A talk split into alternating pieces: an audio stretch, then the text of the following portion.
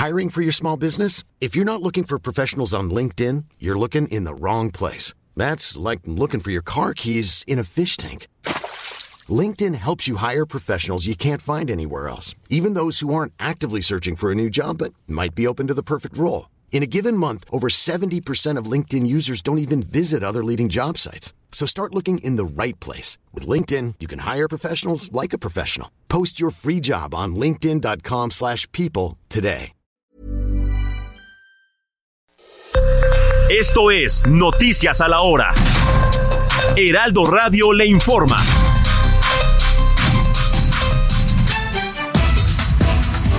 Buenas tardes, la una de la tarde en punto. Xochitl Galvez, próxima candidata presidencial con el Frente Amplio por México, convocó a la ciudadanía a asistir a una movilización que se realizará este domingo 3 de septiembre en la capital del país. En su cuenta de X antes Twitter dijo que la cita es a las 11 de la mañana y organizaciones civiles recomendaron a los interesados a asistir con una prenda color rosa.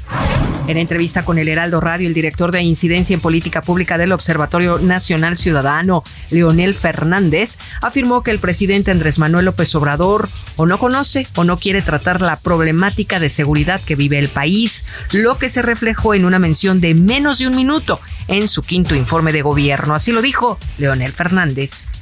23 segundos para ser exacto le dedicó a hablar sobre los datos de seguridad, más 20 segundos para hablar sobre la Guardia Nacional contra dos minutos y medio prácticamente que se dedicó a atacar al Poder Judicial. Esto creo que nos habla, no tocó el tema de desaparición cuando estamos en los peores momentos quizá de la historia de México reciente eh, sobre este tema, eh, no tocó el tema de la extorsión, que es el delito que está llegando a, puntos más altos y que a partir de la pandemia se recrudeció este delito y que está afectando tanto las finanzas como la percepción de seguridad. Y pues bueno, eso nos habla de que prácticamente nuestra autoridad federal o no conoce el tema o no quiere tratarlo o de plano ya lo rebasó. A conocer los deportes en este momento con Héctor Vieira. Adelante, Héctor. Así es, mi querida Moni, pues tenemos noticias importantes en el atletismo mexicano. Esto luego de que la atleta nacional Laura Galván rompió un nuevo récord en la categoría de los 3.000 metros planos del atletismo al cronometrar un tiempo de 8 minutos con 28 segundos y 5 décimas y quedó solamente por debajo de la keniata Beatriz Chevet. Orgullo mexicano y posibilidad, ¿por qué no soñar?, de medalla en los Juegos de París 2024. Claro que sí, felicidades. En el orbe, el presidente de Estados Unidos, Joe Biden, llegó este sábado a Florida para hacer un reconocimiento a los daños causados por el huracán Idalia, una visita en la que probablemente no estará acompañado por el gobernador estatal, el republicano y aspirante presidencial Ron DeSantis.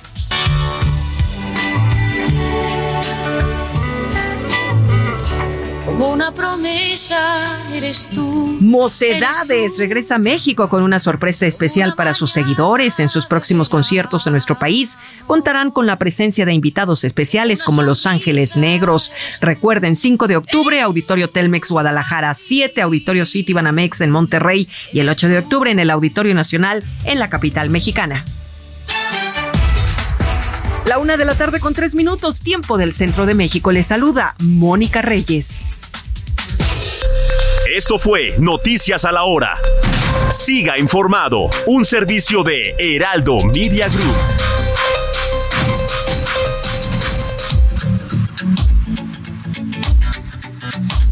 GastroLab es un lugar donde cabemos todos.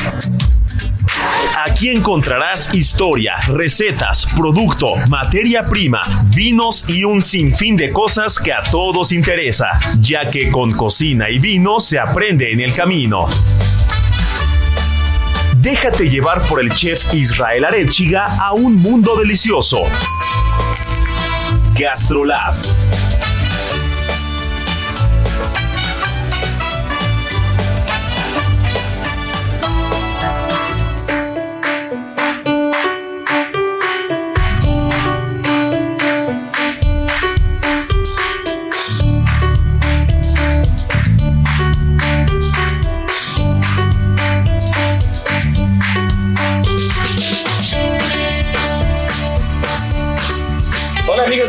GastroLab, ¿cómo están? Ya es fin de semana, la una de la tarde ha llegado en punto y no puede ser de otra manera.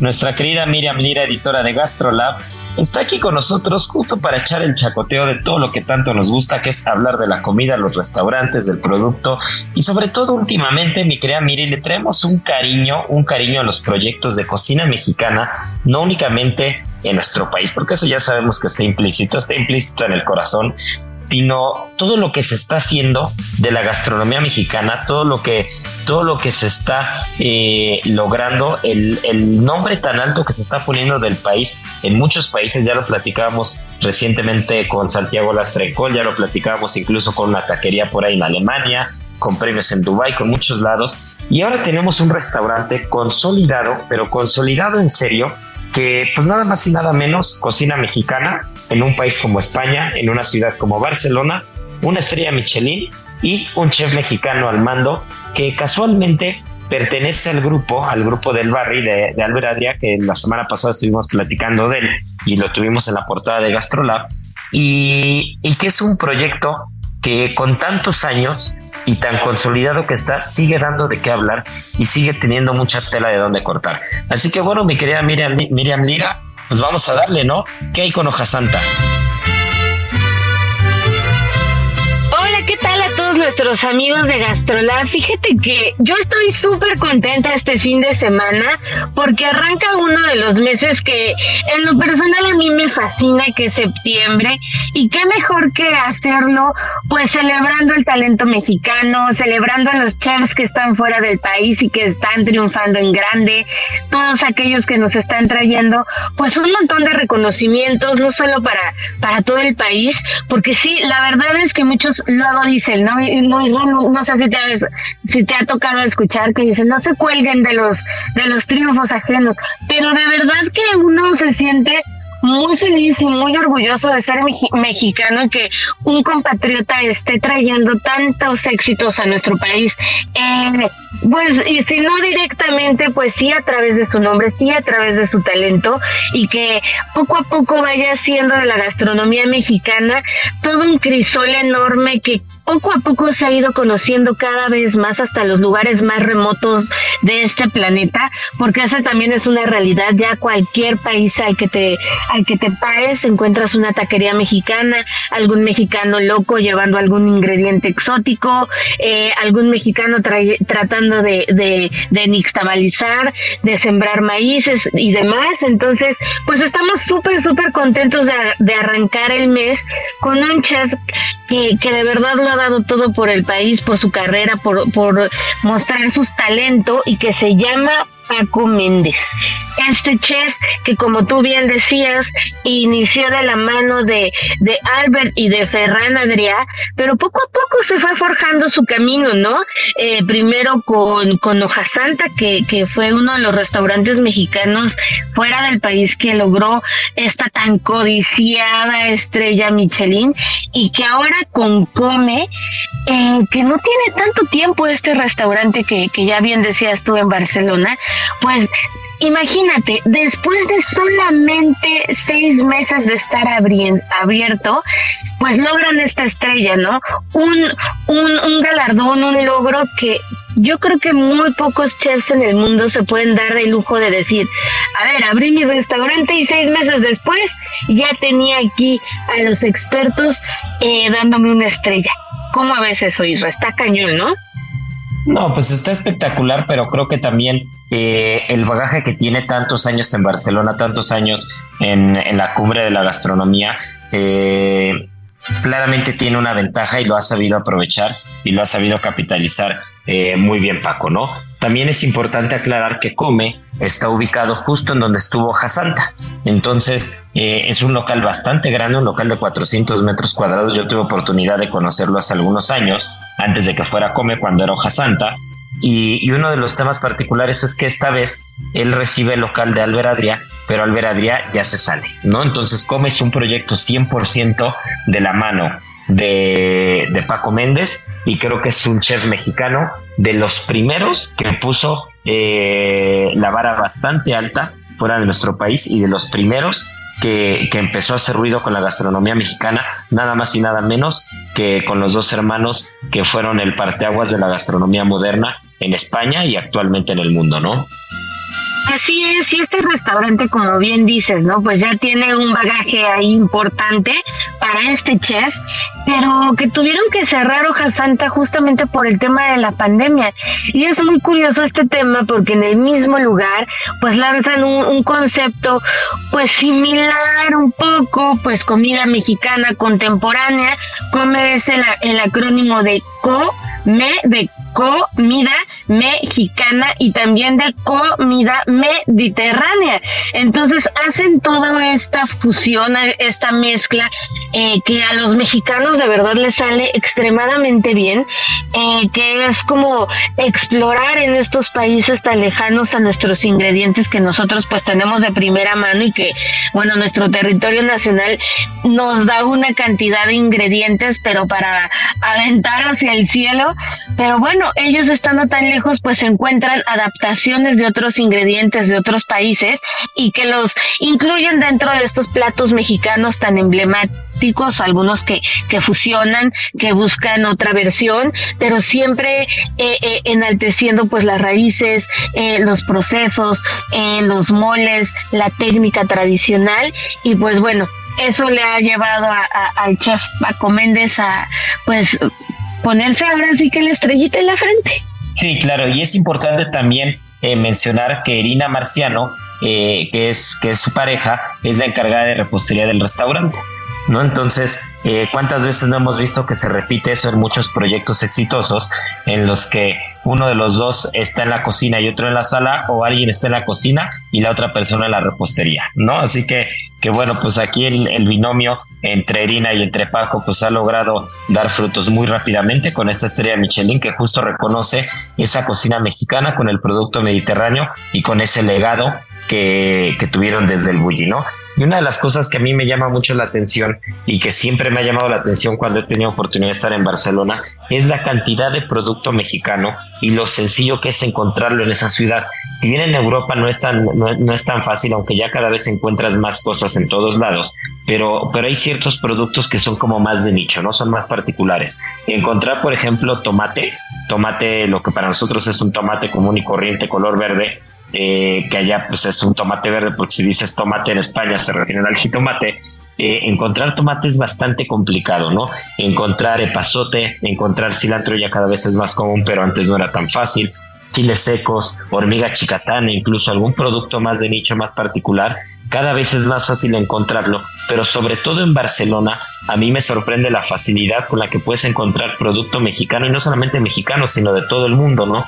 En ese mercado de la boquería en el que puedes encontrar cualquier cosa de cualquier parte del mundo y de una manera muy sencilla, ¿no? Entonces creo que esa, esa ventaja y esa fortuna y esa visión la tuvo Paco Méndez para poder hacer una cocina mexicana en una ciudad, en un país en el que el producto mexicano se puede encontrar de muy buena calidad y se puede encontrar de primera mano y sencillamente, ¿no? Entonces creo que Come es, es este, este resultado de un bagaje, de un, de un viaje de mucho tiempo, de muchos años, de una práctica y error de un producto, de, de, una práctica que justo platicaba Paco Méndez, que lleva nada más y nada menos que en Hojasanta desarrollaron, entre Hojasanta y Niño Viejo, que era una taquería que también tenían, desarrollaron más de 500 recetas particulares y a partir de ahí, y a partir de ahí, imagínate, ¿no? Viene un borrón y cuenta nueva y come, llega a comerse el escenario de la cocina gastronómica mexicana en un país como España.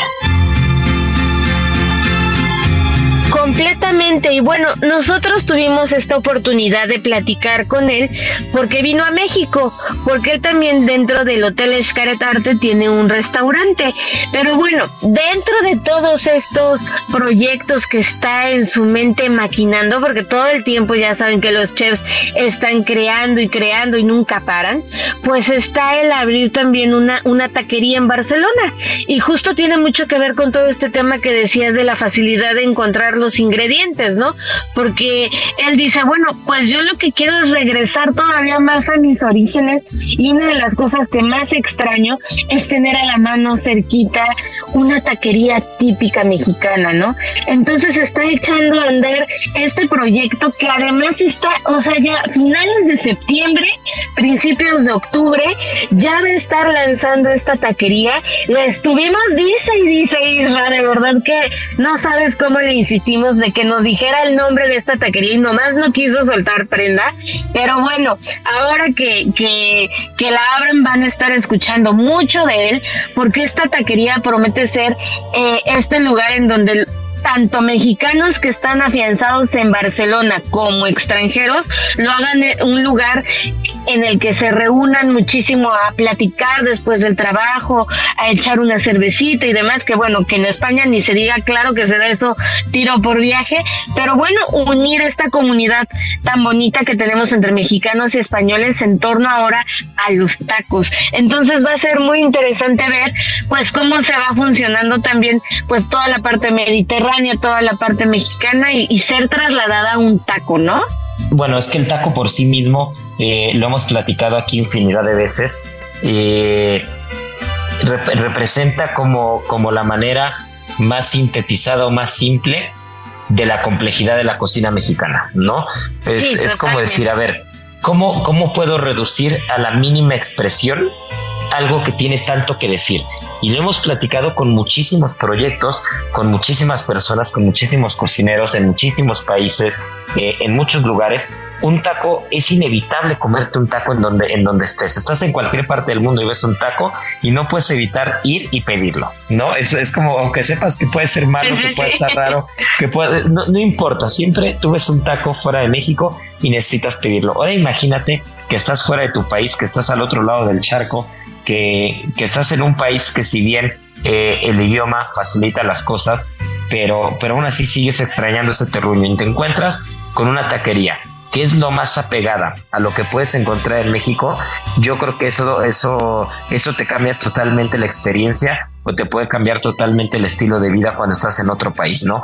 Eh, si tú le preguntas, te lo puedo decir con, con seguridad, porque eh, yo a todos los alumnos que he tenido, a la gente, amigos, gente con la que he trabajado, que ha vivido fuera de, de México durante algunos meses o años, a quien sea que le preguntes, al 100% que le preguntes qué es lo que más extraña de México, nadie te va a decir las fiestas, su familia o Día de Muertos. Todo el mundo te va a decir la comida. Eso es verdad, eso, es un hecho. Todo el mundo te lo dice. O nadie, eh, o sea, como que ya después recapacitan y te dicen, ah, no, este, pues sí, a mi familia, ¿no? A mi pareja. Ah, no sé, a mi mamá. sí, sí, sí, sí, sí, sí. Pero, pero, pero es algo que, que yo lo hago ya hasta como, como broma o como ensayo, porque es, increíble la inmediatez de la respuesta. Lo primero que te dicen es los tacos, o lo primero que te dicen es no, la comida, o sea, pero no hay duda. Entonces imagínate que estás en una ciudad por azares del destino, en la que pues fuera de México puedes comer algo de la comida callejera o algo de la comida eh, tradicional mexicana que se puede reducir a un taco bien hecho, ¿no? Entonces yo creo que Paco Méndez le está dando el clavo porque eh, muchos de nosotros hemos soñado con poder encontrar ese lugar en algún país, en alguna otra parte del mundo, pero hasta el día de hoy es bien complicado porque encuentras una cosa u otra, pero yo te puedo decir que, en todos los países que he estado y todo lo que he comido, porque siempre, pues, eh, siempre acabo eh, cayendo ante los encantos de un taco mal hecho, eh, en la mayoría de las veces, aunque ya les he platicado alguna, alguna vez que me he sorprendido, pero no he podido, o sea, no lo evito, no puedo evitar lo que sepa que el taco va a estar medio malo, no puedo evitar comérmelo, ¿no? Entonces, y una de las cosas que siempre pasa es que el taco es, es, una trinidad, siempre lo hemos dicho. Es la tortilla, es la salsa y es lo que hay adentro. Y difícilmente, o al menos yo no recuerdo uno solo, que cumpla con las tres cosas. Encuentras de repente el que se llevó, como una vez les platiqué de los tacos Luis en Jerusalén, eh, que se fue llevando todo para hacer tortillas a mano y nixtamalizar y después mecanizar el proceso y hacer sus tortillas ya con volumen y todo, y se llevó la máquina y el molino y todo, y entonces te encuentras eh, un pastor de pavo, por ejemplo, esa ocasión en Israel, eh, espectacular, con una tortilla de 10 pero las salsas pues no tienen los ingredientes, ¿no? Entonces tienes que comprar pues salsa de lata o salsa de frasco porque pues no tienen los ingredientes a la mano.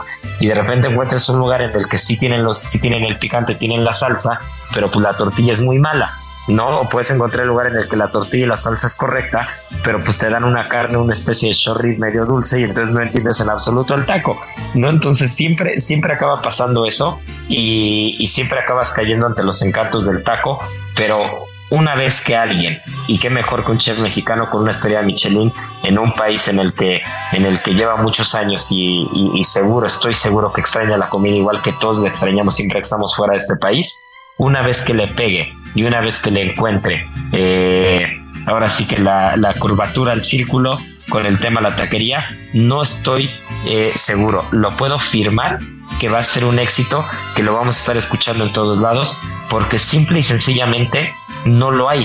O sea, no hay, no hay una taquería fuera de este país que cumpla al 100% con las tres. Hay alguna en Estados Unidos, de repente encuentras alguna en Nueva York, en el Chelsea Market, Miami, de repente encuentras alguna cosa que medio se puede acercar, pero, pero sigue estando lejos. Y qué mejor que un chef mexicano que, que, ha visto de todo en ese país, que tiene una historia Michelin y que entiende la cocina mexicana y que sé que, que, lo va a poder lograr y vamos a ser los primeros. Producción nos está confirmando que una vez que Paco Méndez abra la taquería, nos van a mandar a catar los tacos. Oye, estaría buenísimo. Yo me sumo también a ese viajecito porque de verdad que va a ser fascinante. Y el chef de verdad que, que, que no se está quieto, o sea, es como tú, como un montón de chefs que yo conozco que digo, Dios mío, ¿de dónde se apagan? ¿De dónde se prenden? ¿De dónde sacan tanta fuerza para estar innovando y para estar como eh, metiéndose cada vez en más y más proyectos? Porque nos contó el chef que también está escribiendo un libro, el cual va a sacar a mediados de marzo de 2024. Este libro pues lo he estado trabajando durante ya mucho tiempo, varios años, y es de cocina mexicana. Y el, texto quiere hacerlo tan fácil, que eso es lo que más trabajo le ha costado, ¿no? Hacerlo tan sencillo que tanto profesionales como aficionados, como cualquiera que tome el libro y siga al pie de la letra la receta, le salga perfectamente una, una, un platillo mexicano, ¿no? Y sin importar si es mexicano o no. Entonces, pues ahí hay un reto importante y pues justo nos estaba diciendo en esta parte, ¿no? Que, que cómo le ha costado, que ni siquiera tiene eh, aún nombre el libro, porque de verdad que ha ido como pasito a pasito, eh, checando cada detalle de, de cada una de las recetas y demás, para mostrar como lo mejor de, de su cocina y de cómo le, le enseñaron también a él a prepararlo. Y en este libro, pues entre las recetas principales que vamos a poder encontrar, un número uno no pueden faltar los moles, un manchamanteles que dicen que es, está espectacular, pipianes, entonces pues va ser sí, sí, muy cargado a la, a la cultura mexicana y a la cultura del mole. Y qué difícil es cuando estás haciendo un libro o cuando estás haciendo una receta para, para tu restaurante en la cocina, qué difícil es a veces poder transmitir no la complejidad, sino la sencillez del plato para que quien sea pueda cocinar. Esa es la parte, esa es la gracia de hacer un libro de cocina, ¿no? Y creo que es algo con lo que, o es la gracia hacer una receta, que quien estamos en un restaurante siempre nos hemos enfrentado a eso. ¿Cómo puedo escribir el proceso? ¿Cómo puedo escribir? ¿Cómo puedo describir todo para que quien sea que lo tome que tenga conocimientos lo más básicos, pueda de todas maneras desarrollar con éxito la receta, ¿no? Entonces, creo que eso es, eso es lo complejo y estaremos muy pendientes, estaremos muy pendientes en el 2024 de este libro de, de nuestro querido Paco Méndez, porque estoy seguro que también lo va a lograr transmitir y qué mejor que todo aquello que sume y que haga más grande y que haga eh, más fuerte esta cocina o esta gastronomía que tanto nos vuelve locos y tanto vamos como la cocina mexicana, qué mejor que todo lo que haya que, que, vaya sumando en otros países fuera de México y también dentro de México, eh, en todos los estados, en la ciudad, en todos lados, creo que, creo que únicamente va a ayudar y va a sumar para que esta gastronomía cada vez tome más fuerza.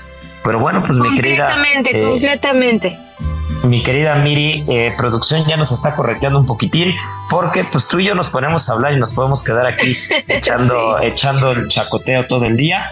Pero pues Marianita Ruiz sí viene, viene, ya la tenemos aquí afuera, ya la tenemos aquí haciéndonos caras afuera de la cabina, de que a ver a qué hora la dejamos pasar, porque pues ya sabemos que siempre anda corriendo, pero hoy viene con el sabor oculto y nada más y nada menos, no solamente tenemos el sabor oculto, sino también tenemos el cumpleaños o el Día Mundial de un producto que nos encanta en repostería y también en la dulcería típica mexicana. Así que ya saben, esto es Gastrolab, no se nos despeguen porque volvemos, viene Marianita Ruiz con el sabor oculto y ya saben muchas cosas más, se está poniendo buenísimo el programa y apenas va a la mitad. ¿Antojo de algo delicioso y nutritivo? Prepara un snack saludable. Si necesitas un snack que te llene de energía y sea delicioso, esta receta es para ti. Utiliza cacahuate, chocolate, manzana y plátano, que por su valor nutricional te ayudan a mejorar la memoria, son antioxidantes y están llenos de vitaminas, dándote ese punch que necesitas para tu día. Aprende a preparar este delicioso snack en las redes sociales de GastroLab en Adicción Saludable, porque la comida rica no tiene que ser aburrida. GastroLab, el lugar donde cabemos todos. Vamos a una pausa y regresamos.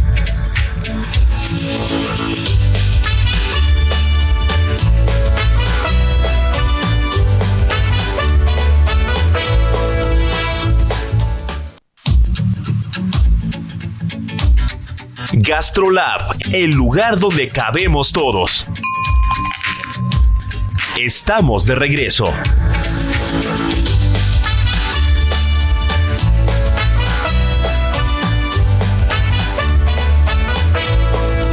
GastroLab. Historia, recetas, materia prima y un sinfín de cosas que a todos nos interesan.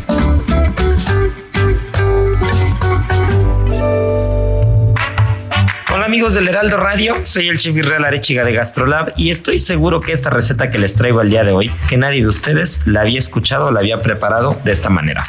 Porque no es lo típico hacer una birria de pollo, sabemos que nos encanta la birria de chivo, la birria de res, pero una birria de pollo, por si queremos usar la pechuguita que a veces no se usa, nos puede quedar espectacular. Los ingredientes muy sencillos, un kilo de pechuga de pollo, sin piel y sin grasa, únicamente la pura carne, tres piezas de chile guajillo, tres chiles anchos, tres chiles cascabel, cuatro piezas de jitomate, un par de dientes de ajo, un poco de agua, la cantidad suficiente, pero yo creo que con dos litros será la medida exacta para esta receta, canela, orégano, laurel, que no puede faltar en una buena birria, un poquito de cebolla blanca, limón y chiles de árbol seco. El resto, ya saben que en gastrolabweb.com tenemos todas las recetas, no únicamente esta birria de pollo, sino la que ustedes quieran para que la puedan hacer a la perfección en casa. Y ahora, el sabor oculto.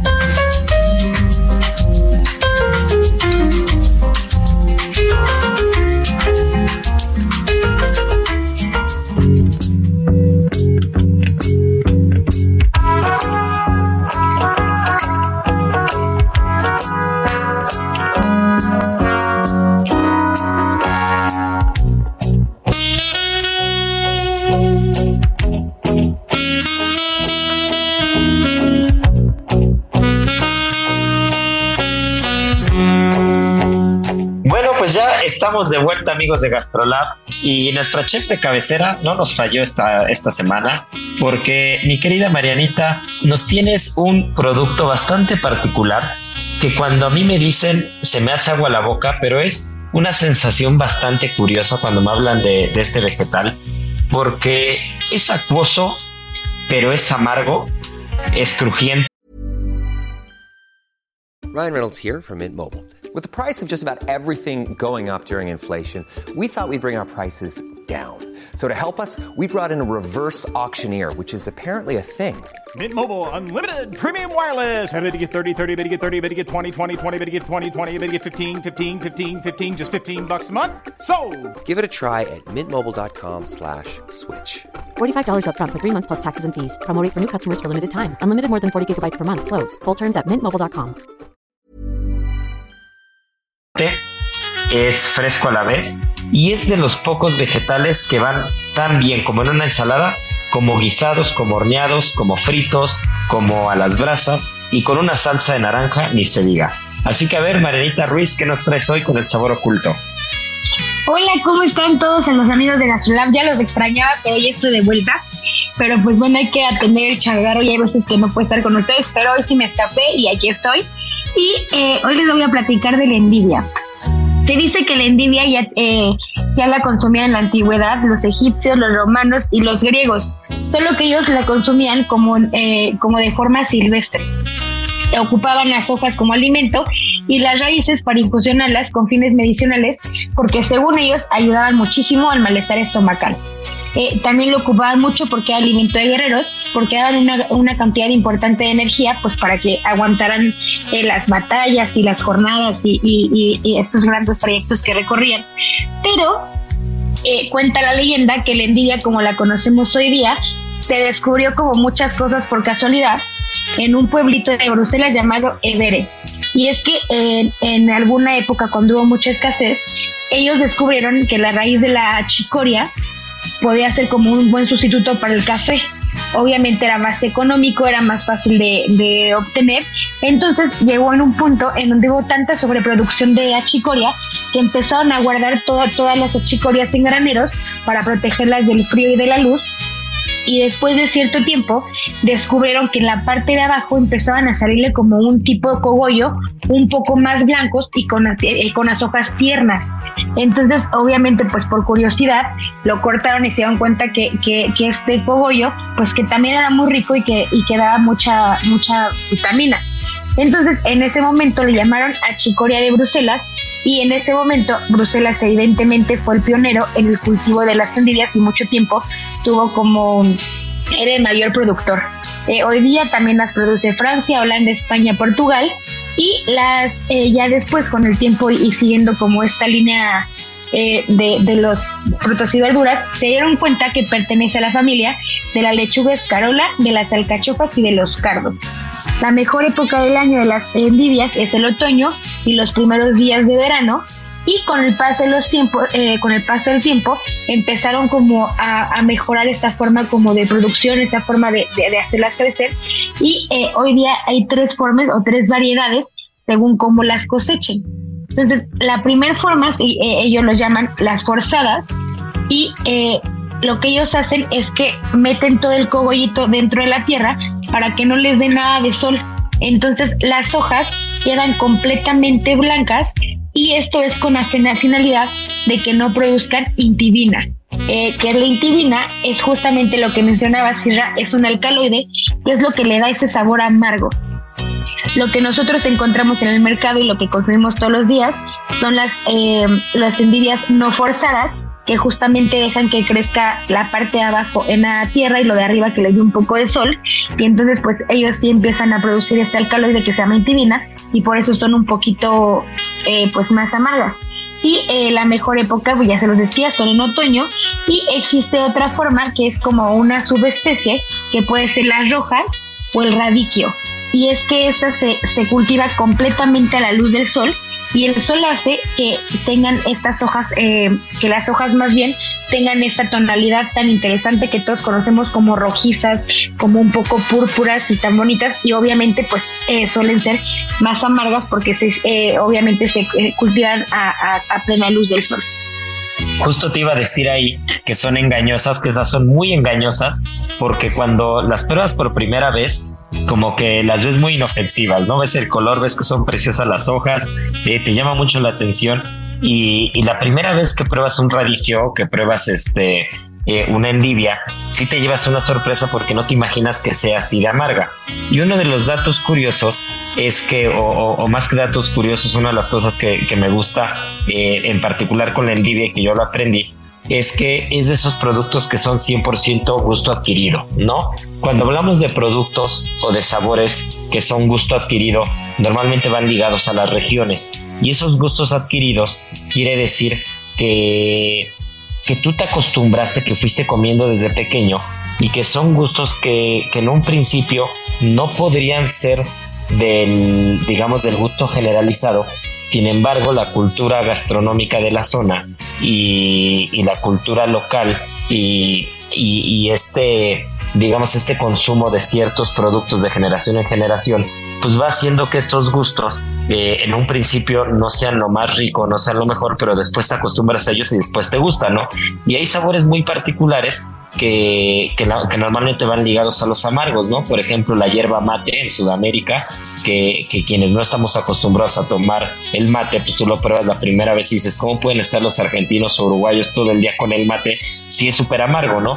Pero uno de los ejemplos más claros o más comunes es el café, por ejemplo. El café es un gusto totalmente adquirido. Si tú le das a alguien pequeño eh, una fruta dulce o algo son gustos que son muy sencillos de entender y que los vas a apreciar y te van a gustar.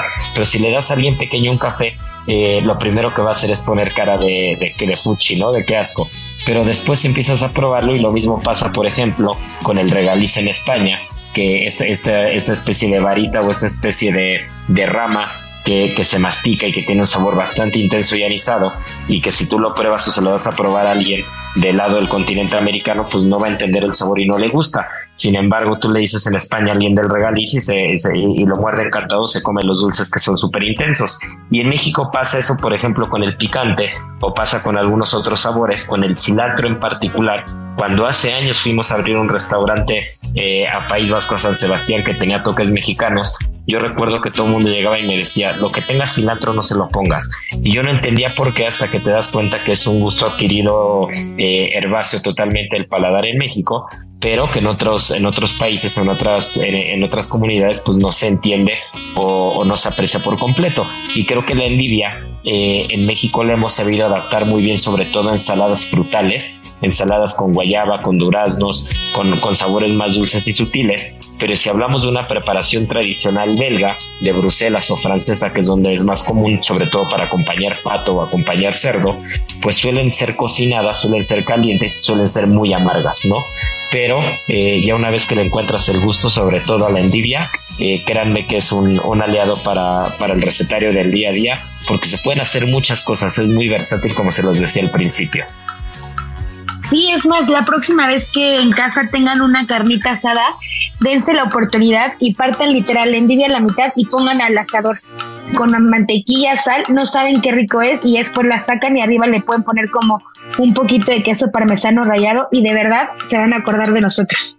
Es súper rica asada. Y, y, hace rato que hablabas de que, de que la chicoria finalmente es familia de alcachofa, eh, y hablábamos de los sabores amargos, para quien está eh, usando alcachofas o para quien está metiendo alcachofas en sus recetarios en casa, quien nos está escuchando, o en los restaurantes, que es muy común, sobre todo en esta temporada, eh, es importante que cuando limpian alcachofa, y les voy a dar algunos tips, porque eh, yo recuerdo que la primera vez que vi una alcachofa la vi en una revista, la vi como en una especie de libro y me llamó mucho la atención porque nunca lo había visto. Y la primera vez que me tocó dentro de una cocina limpiar una alcachofa, pues nadie me explicó que número uno, eh, se oxida rapidísimo, así como la limpias la tienes que poner en un agua con perejil o con, o con gotas de jugo de limón porque eso va a hacer que no se oxide. Pero número dos, que si, si no eres muy cuidadoso, y, tocas demasiado el tallo y no te lavas muy bien las manos y te las tallas extremadamente bien, te queda amargo, te queda un sabor amargo muy particular.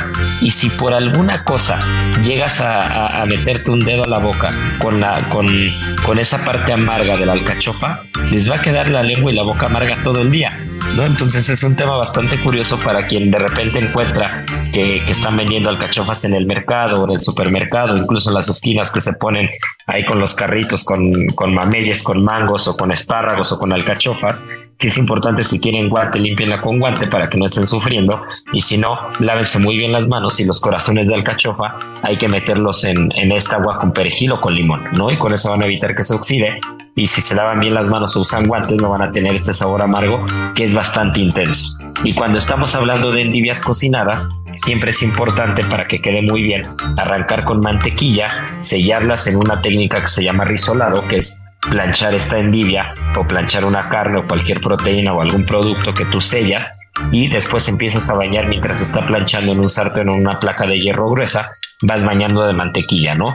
Entonces así es como queda muy bien y después si, si hacen una salsa muy sencilla, un caramelo, tal cual azúcar en un sartén, ponen jugo de naranja, unas gotitas de algún vinagre especial, no vinagre blanco, vinagre de manzana, pero ya es muy, muy fácil o sencillo encontrar vinagres en los supermercados, vinagres de vino, vinagres de, de algunas uvas incluso, si encuentran por ahí algún vinagre de chardonnay o de alguna uva de vino blanco, lo que pueden hacer es ponerle esas gotitas únicamente al caramelo, la naranja, un anís estrella, un poquito de sal y tienen una salsa espectacular de naranja agridulce que justo con el radillo, justo con, con la endivia, eh, va perfecto. Si lo acompañan de una proteína como cerdo o pato, ya tienen un plato hecho espectacular de alta cocina, pero que se puede hacer muy sencillo en casa.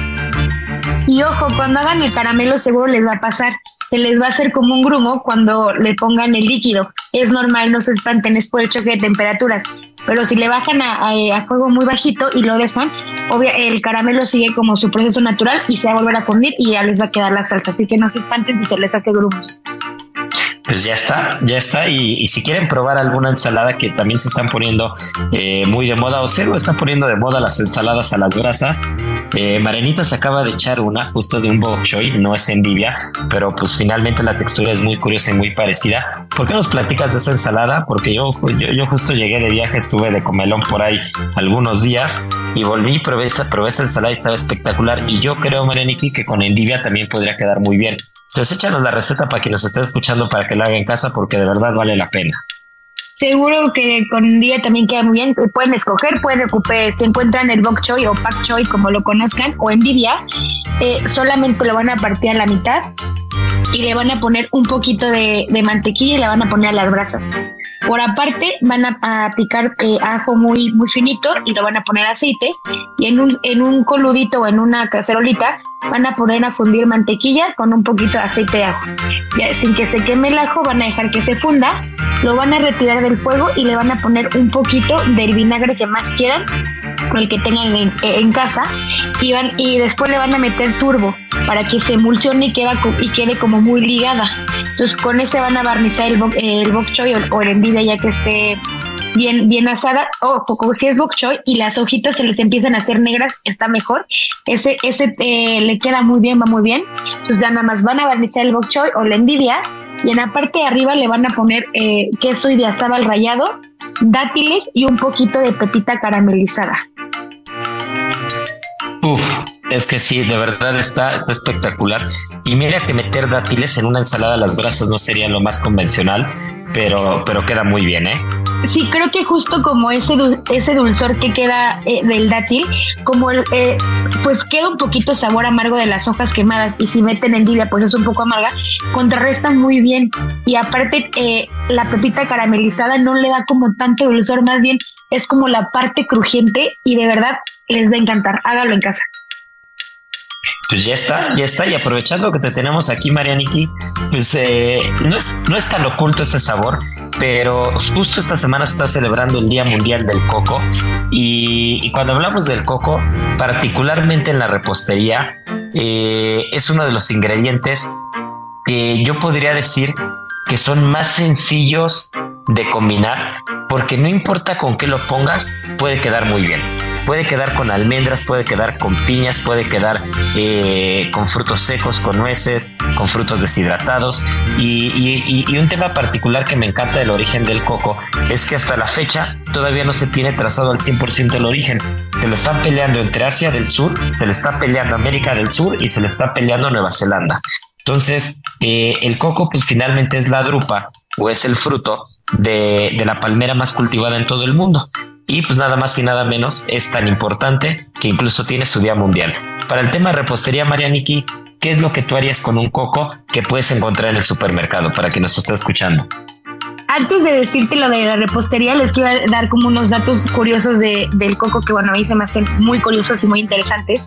Y es que justo lo que dices, y es que no tiene como un lugar de origen, porque el coco puede pasar flotando en, en el mar, en los océanos, mucho tiempo y absorbe tanta humedad que cuando toca tierra, el coco solito empieza a echar raíz y entonces empieza a crecer los árboles. Se dice que de esa forma fue que llegó a Escandinavia.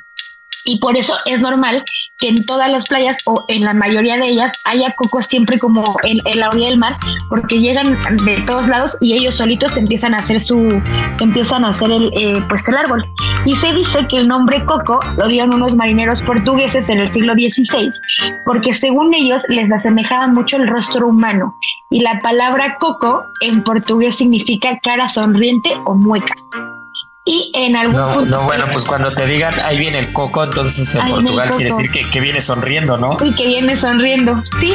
Y en algún momento, en la Segunda Guerra Mundial, el agua de coco era tan importante, o se dieron cuenta que tenía como eh, un goteo como un poco raro, que lo empezaron a ocupar como plasma sanguíneo para todas las personas que habían, eh, pues que habían salido ya de la Guerra Mundial.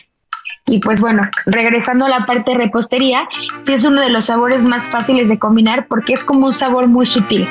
Es muy sutil, pero al mismo tiempo es, es imposible no detectar algo que es de coco. A mí de los sabores más, o sea, de las combinaciones más ricas que hay, se me hace coco maracuyá, coco mango, coco piña, eh, como piña colada, obviamente, que es como Justo te iba a decir, conocido. Coco, coco, piña y ron, no hay fallo, ¿no? Si no es como el más famoso, pero incluso también con frambuesa, todo el mundo lo, lo, ponemos, no sé, creo que en, en, la, en la mente repostera siempre están como los colores ligados y siempre blanco lo, lo hacemos más como hacia lo amarillo, mango, maracuyá, piña. Pero el coco, por ejemplo, va muy bien si quieres ponerle algo de frutos rojos, si quieres ponerle incluso algo de bugambilia, una panacote bugambilia y arriba unos trocitos de coco deshidratado o coco rapé también viene muy bien, eh, una bavaresa de frambuesa eh, con coco, eh, también va muy bien ligada esa parte. Y pues bueno, si alguien ve al súper y de coco, una receta muy rápida se me ocurre. Compran piña, van a cortar cubitos de piña y lo que les quede de recorte para que eh, de recorte lo van a hacer como agua y lo van a licuar. Lo van a colar muy bien y con ese van a hacer como una especie de almíbar. Por aparte van a saltear un poco de mantequilla eh, y ahí van a poner la, la, piña que quede como bien, bien igual rizoladita si lo quieren y le pueden poner un poco de cardamomo y después le van a agregar el jugo de piña. Van a dejar que espese un poco y les va a quedar como, como, como un almíbar pero con tropiezos y aparte pueden ocupar eh, eh, de esta leche de coco que venden y pueden ocupar también el coco, lo limpian y lo licúan y si en casa tienen sifón pueden hacer como una espuma de coco o si no lo pueden eh, pueden calentar el coco pueden poner nata o unos trozos de coco y lo van a dejar que reduzca un poco para que se impregne bien el sabor y después lo van a dejar refrigerar como unas 5 horas en el, en tazón de la batidora. Lo van a le incorporan aire con el globo y después en un vaso ponen la compotita de piña y arriba el cremoso de de coco y arriba si quieren le pueden poner igual unas, unas supremas de naranja eh, supleteadas o le pueden, si encuentran chips de coco, pueden poner eh, chips de coco y si quieren hacer chips de coco en caso tienen mandolina, sacan laminitas y los van a poner arriba del horno a que, a que se deshidraten y les van a quedar espectaculares. Oye, y dime una cosa, ¿las cocadas te gustan? No soy tan fan, pero sí, me gustan las que son blancas. Justo, justo tengo yo la teoría así como con el fruit cake, que ya lo he platicado aquí, que, que, la teoría es de que solo hay cinco en el mundo y se van pasando de mano en mano. También siento que las cocadas es lo mismo, no sé por qué. Siento que es como una relación amor-odio con los dulces típicos mexicanos, porque eh, a todo mundo le gusta que le regalen una cocada, pero siento que nadie se la puede terminar. Que le das una mordida y siempre la cocada termina mordida arriba del microondas, al lado del refrigerador, escondida en la alacena en algún lugar, que le volaron un cachito, pero nunca nadie se la pudo comer. No sé si porque te seca mucho la boca, porque es muy dulce o por qué, pero, pero tengo esa teoría, que siempre hay una cocada mordida que nadie se acaba. Pero bueno, la pueden ocupar si algún día quieren hacer como un cheesecake de coco, compran cocada y la ponen como de base y arriba le ponen el cheesecake y arriba otra cosa y ya está. Sí, o incluso en un alfajor, ¿no? Se me ocurre que si es la galletita del alfajor, pones el relleno de dulce de leche y en lugar de empanizarlo por las orillas con nuez, lo puedes empanizar con coco también y también puede ir muy bien. Y en preparaciones saladas, bueno, pues ni se diga. Hay muchísimas cosas que se pueden hacer, pero normalmente los sabores agridulces van a ir muy bien. Los sabores eh, que evocan a la cocina del sudeste asiático, los sabores de curries, los sabores de lemongrass, de jengibre, ya decías tú del cardamomo, incluso en un arroz, ¿no? En un arroz basmati con un poquito de cúrcuma, con una leche de coco, es una cosa espectacular. Pero bueno, pues este, ya se nos fue con, con tanto sabor oculto y tanto que no nos habíamos puesto al corriente, mi querida Marianiki, se nos está yendo el programa, pero, pero bueno, no podemos dejar de recordar las redes sociales del Heraldo de México para que nos echen un, un ojo a Gastrolab. Ya saben que todos los viernes en la edición impresa del Heraldo de México, pues sale Gastrolab. Estamos en Gastrolab Radio, en gastrolabweb.com. Eh, todos los días de lunes a viernes con Sergio y Lupita también está la cápsula de Gastrolab. Así que bueno, pues estamos en todos lados y pues les tengo la primicia que ya Gastrolab España también ya arrancó. Así que bueno, ya estaremos presentándolo en un festival muy importante que ya tuvimos oportunidad el año pasado de hablar con el director, con Alberto de Paz de Binómico. Y este año estaremos por allá presentando ya Gastrolab España, eh, que con todo el contenido digital pues tenemos un primer paso pero muy sólido. Así que bueno, Gastrolab en todos lados, hasta en la sopa. Gastrolab Si tienes antojo de un postre saludable porque te sumaste a la vida fit, elabora cuanto antes unos deliciosos churros de harina de avena, ya que su alto contenido en vitaminas y minerales favorecen el sistema neuromuscular. Además, al integrar monk fruit sustituyes edulcorantes artificiales. Aprende a preparar estos exquisitos churros de avena en las redes sociales de GastroLab en Adicción Saludable, porque la comida rica no tiene que ser aburrida.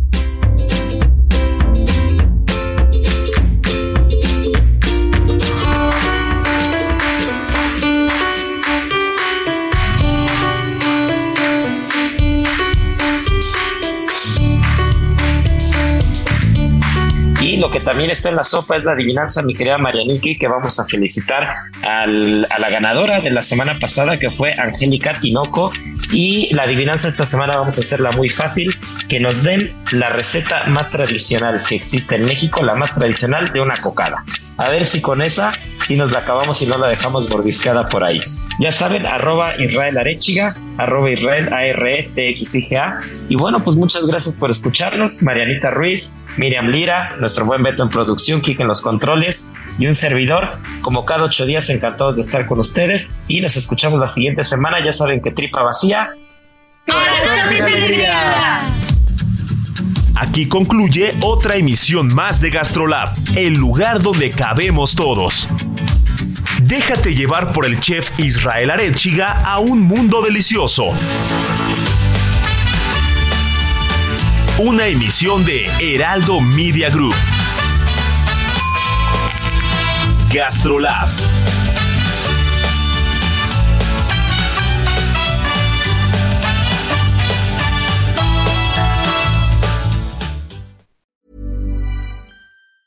Planning for your next trip? Elevate your travel style with Quince. Quince has all the jet setting essentials you'll want for your next getaway, like European linen, premium luggage options, buttery soft Italian leather bags, and so much more. And is all priced at 50 to 80% less than similar brands. Plus, Quince only works with factories that use safe and ethical manufacturing practices.